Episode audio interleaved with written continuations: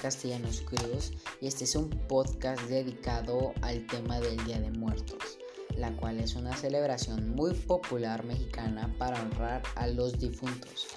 Tiene lugar el 2 de noviembre, aunque se empieza a celebrar desde el día primero.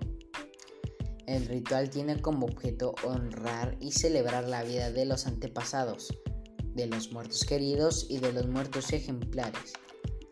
Una de las actividades que se pueden hacer en estas épocas es la procesión de Catrinas, desfile de Día de Muertos, festival de pan de muertos y la calaverita saludable, la creación de alebrijes, entre muchas cosas más.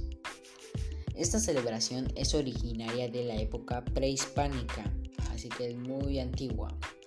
En este periodo muchas etnias mesoamericanas rendían culto a la muerte.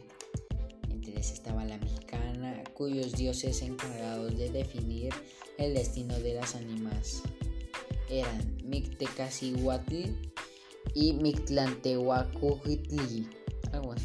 Ambos eran señores de Mictlán o lugar de los muertos.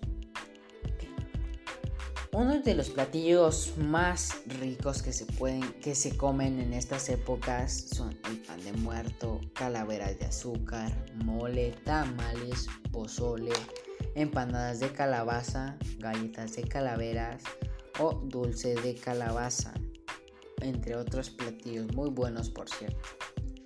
El altar de muertos, este es un tema muy importante, también conocido como ofrenda del Día de Muertos es un elemento fundamental en el conjunto de tradiciones mexicanas del Día de Muertos, que consiste en instalar altares o crear de parte nuestra en honor de los muertos de la familia, donde se ofrece como ofrenda alimentos, velas, flores y objetos de uso cotidiano del difunto.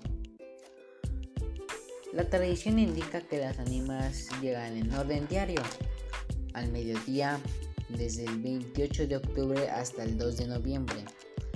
Llegan quienes murieron a causa de accidente, muerte repentina o violenta y las almas perdidas. Eh, dos son de las fechas más importantes, entre el 1 y el 2, ya que llegan y se van. Este podcast es muy importante ya que tiene bastante información y